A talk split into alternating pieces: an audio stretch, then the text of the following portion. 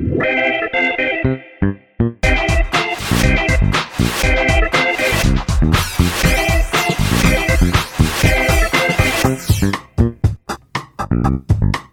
迎收听《朋友萌》，我是十一，我没心。大家端午节快乐！我昨天遇到一个非常困扰的一个情境，最近啊，尝试着要让我女儿可以戒掉尿布，所以呢，她年纪到了，哎，你知道她的体态啊，就是相对来说是比一般的小朋友还要再大蛮多的，然后就表示说呢，吃东西的食欲也是相对来说是好的。哦，现在可以叫他去帮忙买烟了，会离太远吗？快了。尤其啊，幼稚园的老师也会跟我们说，妹妹在学校里面的食欲真的蛮好的啊、哦。同学只要吃一碗，他会追加二到三碗。啊，不是同学没东西吃，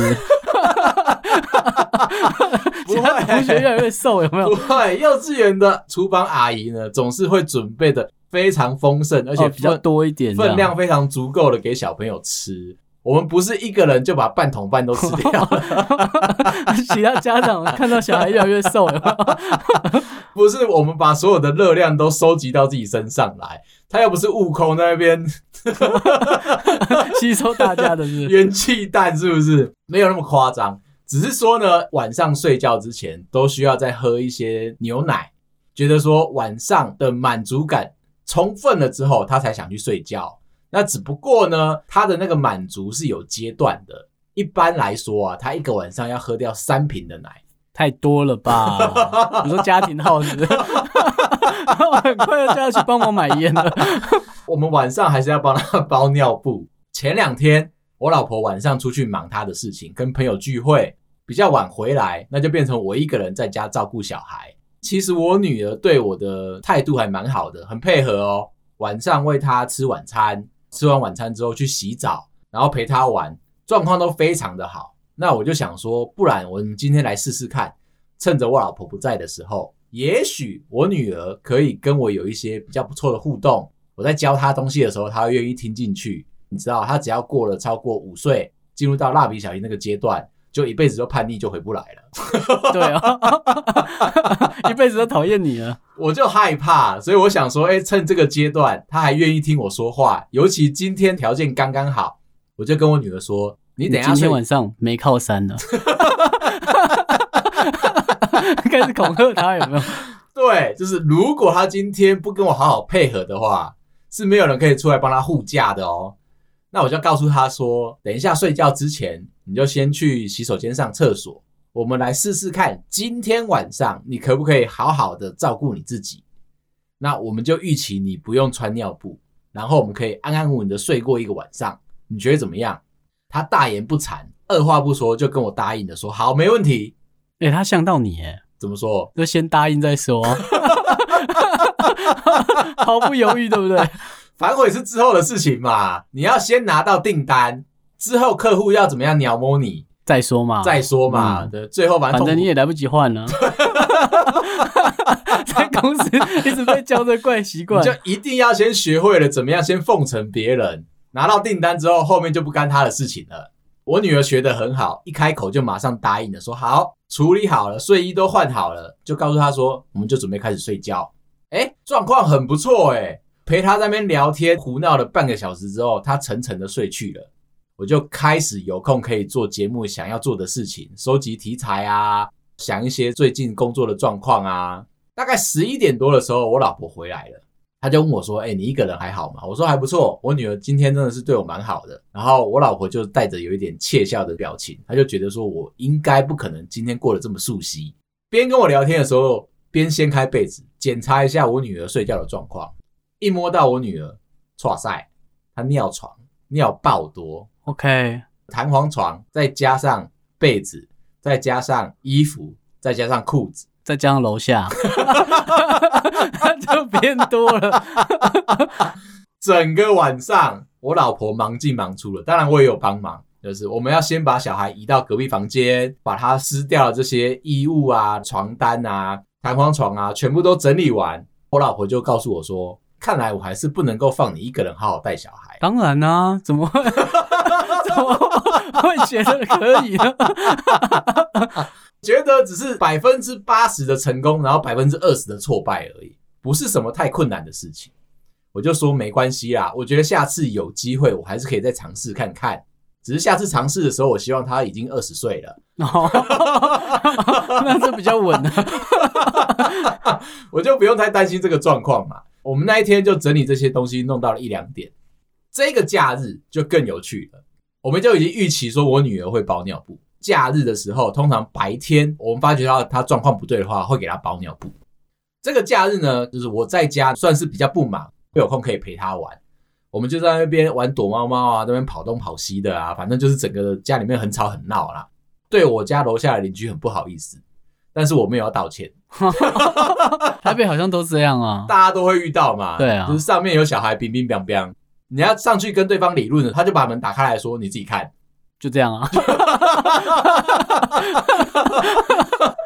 巧拼要铺多厚就已经铺多厚了。当初在设计的时候。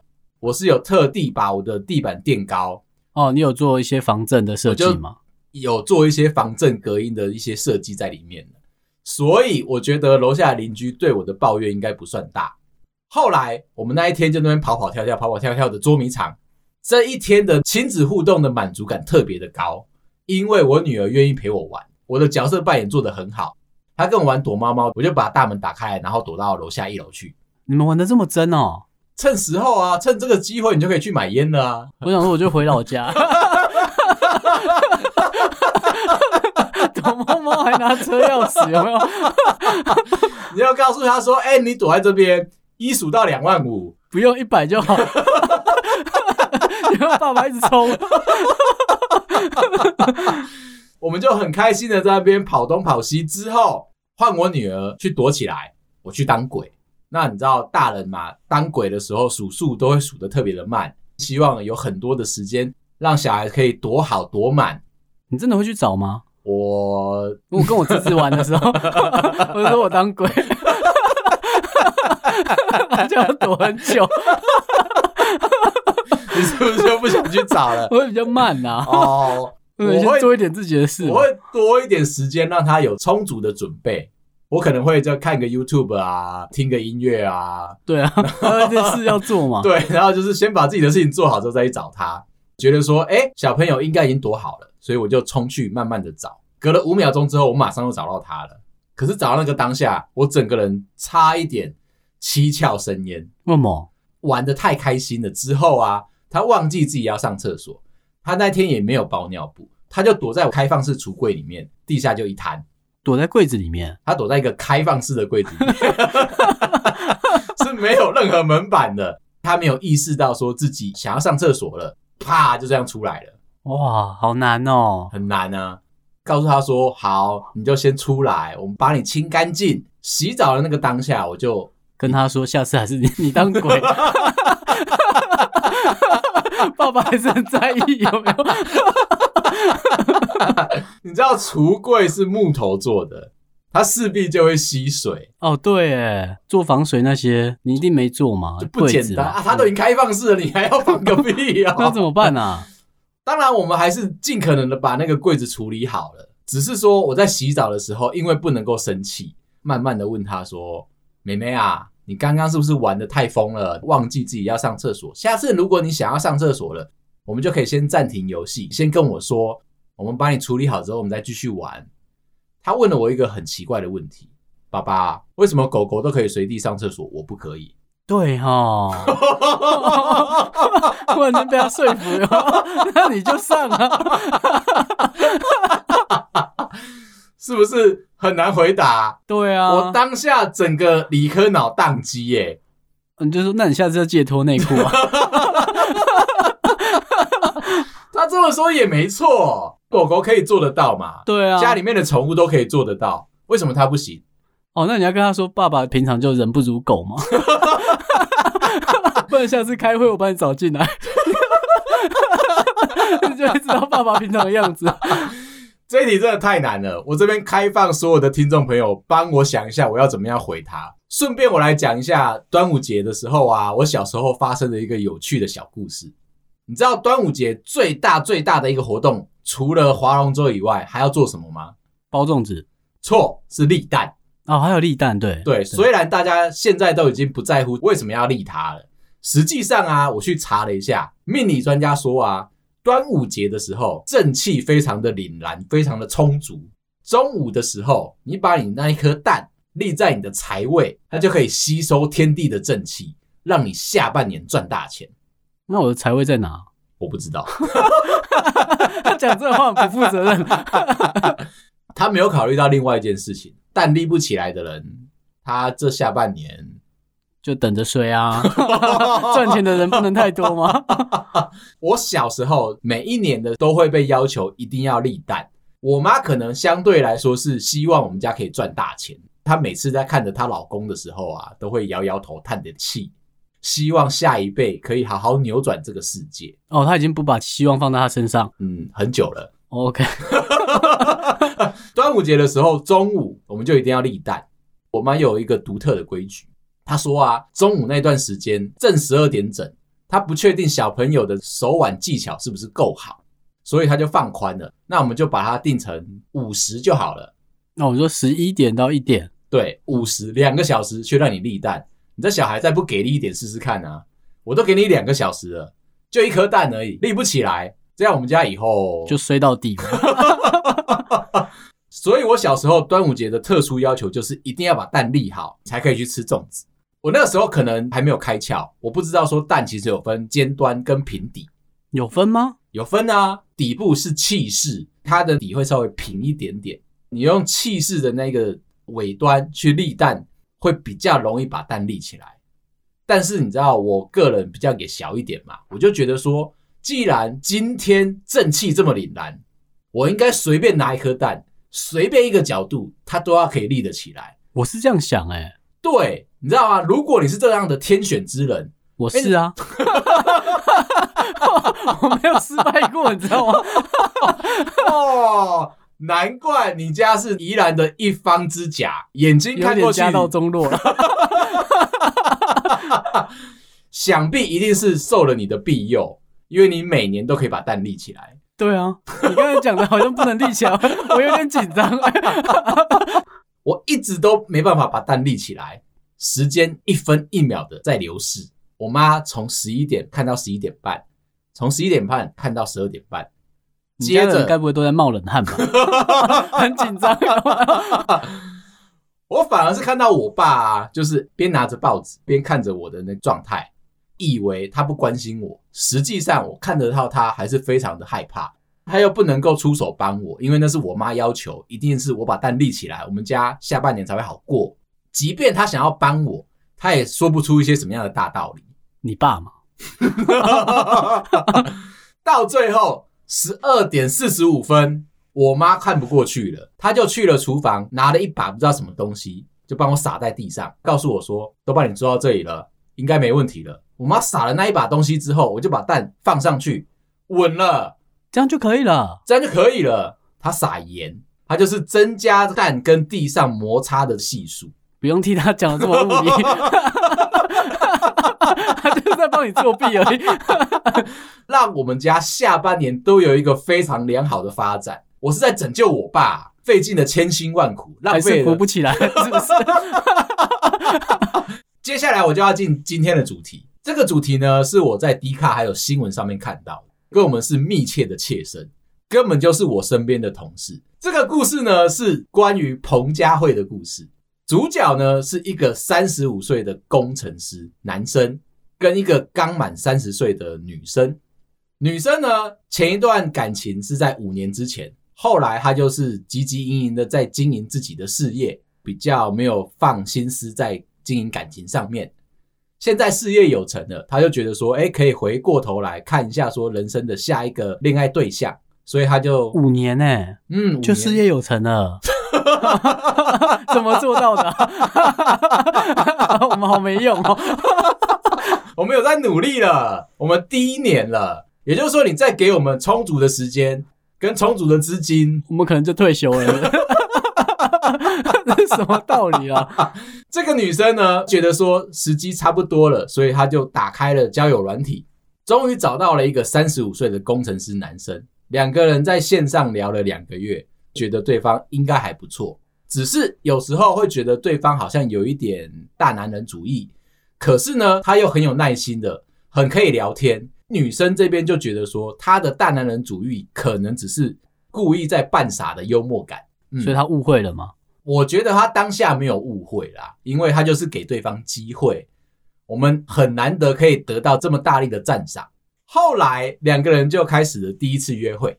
第一次约会是看电影，当下没有什么太大的问题。第二次约会是约吃饭。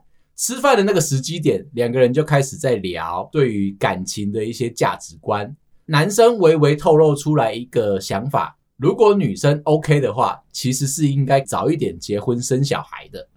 这个小小的种子就埋藏在女生的心里面。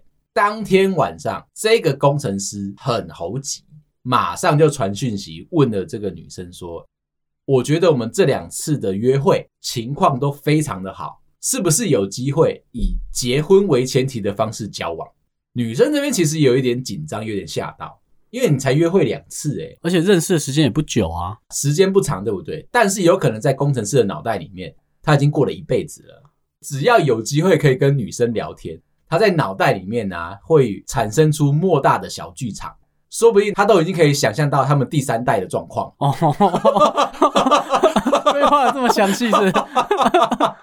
你知道工程师吗？难得有机会可以跟女生认识到，遇到了每一个对象，他都会跟他有一些长久的规划。这个工程师呢，又继续往下聊了。我觉得我们两个相处起来真的感觉蛮不错的。如果有机会的话，你要不要真的以结婚为前提跟我一起交往？毕竟啊，你现在的状况其实也就是彭佳慧。彭佳慧，哎，嗯，为什么啊？彭佳慧有一首金曲，让她夺得了金曲奖的大奖。这首歌叫做《大龄女子》，隐喻的方式讲，嗯，是不是很幽默？那那女生没有回他，你才彭佳宇嘞？你刚刚讲那个地名啊，除了我在看气象报告的时候会出现以外，少听到是。我已经很久很久没有听过这个东西了。可是他这样讲女生，我觉得很糟哎、欸。他自己也三十五岁啦，对啊，男生三十五岁这样也是滞销啊。他可能不觉得啦，后面就提出了他的状况。他说为什么要这样讲对方？为什么要这样讲女生？因为他是一个三十五岁，事业有成，有车有嘞，工程师哎，哪里成？你跟我说。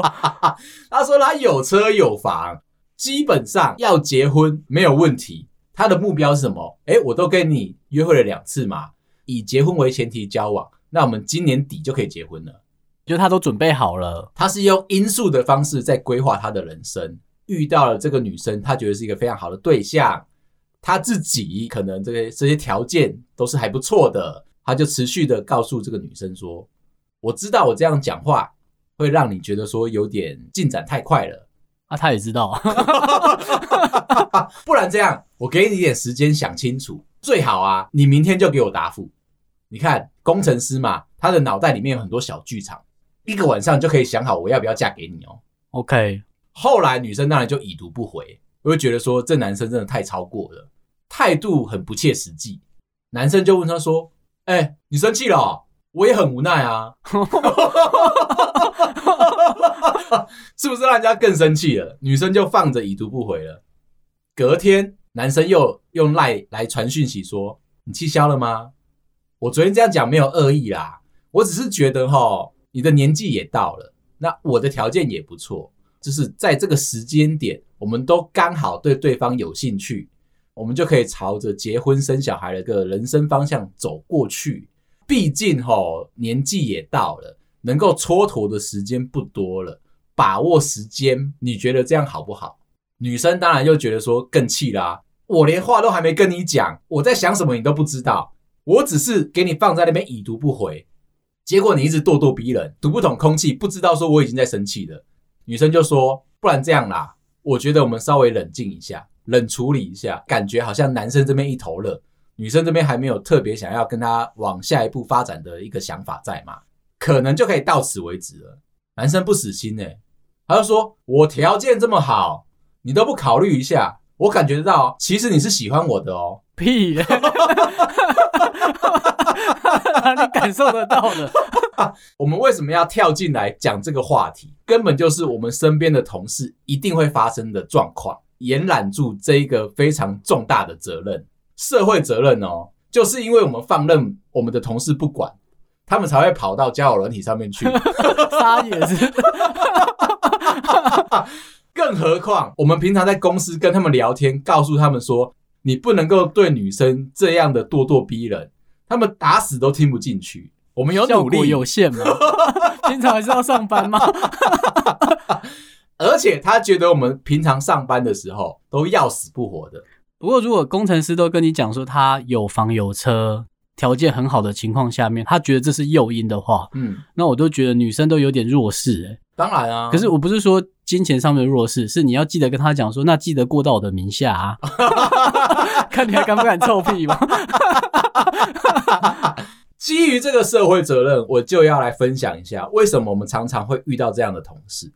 我是一个鸡婆的人嘛，当我的男生工程师同事们在感情上面遇到烦恼，他们的烦恼通常都会在第一步就有烦恼了。打开交友软体啊，然后跟对方开始有一个直接的传讯息的过程之后，他就有烦恼了。他的烦恼会是什么呢？哎，十一啊，对方都不跟我聊天，快点氪金啊！如果你氪金，就落入刚刚那个陷阱，告诉女生说：“哎，我工程师，三十五岁，我有车有房，快来跟我在一起，刷礼物。”不然怎么办呢、啊？我们也许在 profile 上面看起来是不错的，深入开始聊天之后，你会发觉到工程师是聊不出任何有趣的主题。那我的同事们常常遇到这个状况，就会把手机递给我，告诉我说：“你帮我跟对方聊天。”我当然呢会有一点诚惶诚恐的，这样会太多女朋友，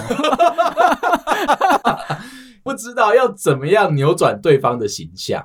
我的同事就是一直都是钢铁直男嘛，哦，就是他们已经先搞砸了，再叫你救吗？对啊，就跟你平常上班的时候，老头主管总是会带着一屁股的这个糟糕的事情，然后告诉你说救他们。你怎么不去死啊？然后你问他说你为什么要做这件事情，他还告诉你说我也没办法啊，要救啊。他是你同事哎，我的同事也是这样子。他呢，一开始跟女生开始聊天的时候，当然就是，哎、欸，你好啊，我是谁谁谁呀，不知道你平常的兴趣是什么？聊天聊的一个过程之后，慢慢就会停下来。那女生可能去做自己想做的事情，因为这个男生实在太无聊了，男生就会锲而不舍，不知道空气已经变了，疯狂的发疑问号，发一个问号，对，用私讯的方式问女生说，哎、欸，理我啊，刷刷小小的存在感。但是如果对方持续不理的时候，他就会开始打字了。我那一天看到那个讯息记录的时候啊，个人感觉到非常的惊恐。他们真的这样会回哦，就是回一个很奇怪的问号，嗯，再回说理我哦这种，对，为什么很男生的聊天呢？我知道你在哦，又不是在打电动逼对方上线，他那个状况就是告诉女生说。来跟我聊天，我人在线上，我已经蓄势待发，准备好了。他们有等很久吗？二十分钟，很久了吧？很久，很值得不理他了。别人又有别的事情要忙，又不是欠你的，我为什么要随时一定要在线上跟你聊天？男生就会接着回下一个讯息。哎，啊，你是跑去哪里了？还是说我是刚刚说错了什么话？没有关系啊，你可以告诉我啊。我如果让你不开心的地方，你可以告诉我啊。诸如此类，这种非常多隐隐约约的情绪勒索，想要逼迫的女生告诉他：“我就是不喜欢你。”我觉得我的工程师同事们呢，都很想要一刀毙命的效果。他们没有打算要成功，他们知道往死里做，结果是真的往死去做，是不是？他的内心里面已经知道自己会失败，不认为说他自己运气那么好，可能在交友软体上面会遇到对的女生。他就把他一定会失败的招式全部都用出来，到最后只要一刀毙命，女生告诉这个男生说：“哎，我觉得我跟你没戏唱。”他就会特别开心哦。我的那个同事呢，就非得要对方还没有回答之前，他觉得自己搞砸了，他有点想要挣扎，所以他就把手机递给我，请我大展身手的把这个女生的对话跟这个女生的心情都救回来。看完了这些讯息记录之后，我就把手机慢慢的推回去，拍拍他的肩膀。我就问他说：“你有病。他们在聊什么啦？有谁会这样跟人家聊天的？为什么就一定要回你？就是如果我们已经是朋友了，才会有比较好的互动。对啊，我们必须要构筑在情感上面、工作上面有相对应的良好的互动，或者是偷彭于晏的照片啊，可以做一件卑劣的。那我要问你，你要偷的照片是在疫情前还是疫情后？哦，他疫情后好像蛮糟的，是在上海的照片，真的有被关的感觉。就是对，隔离了一阵子之后，人总是会有点走中。所以我要讲回来，为什么啊？我们在看到 D 卡这一则故事的时候，觉得说我们一定要负起社会责任。刚刚我那个同事所有的对话记录都是跟 D 卡上面的对话记录是一模一样的。我觉得我们两个。心灵很契合，在还没有开始跟你约会之前，我就觉得你是我的真命天女。我在想说，现在还有人在用这个字吗？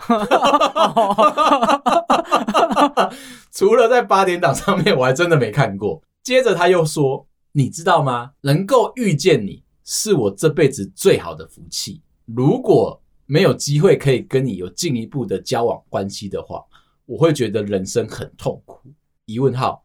我刚刚说了什么让你生气了吗？是这样接的哦，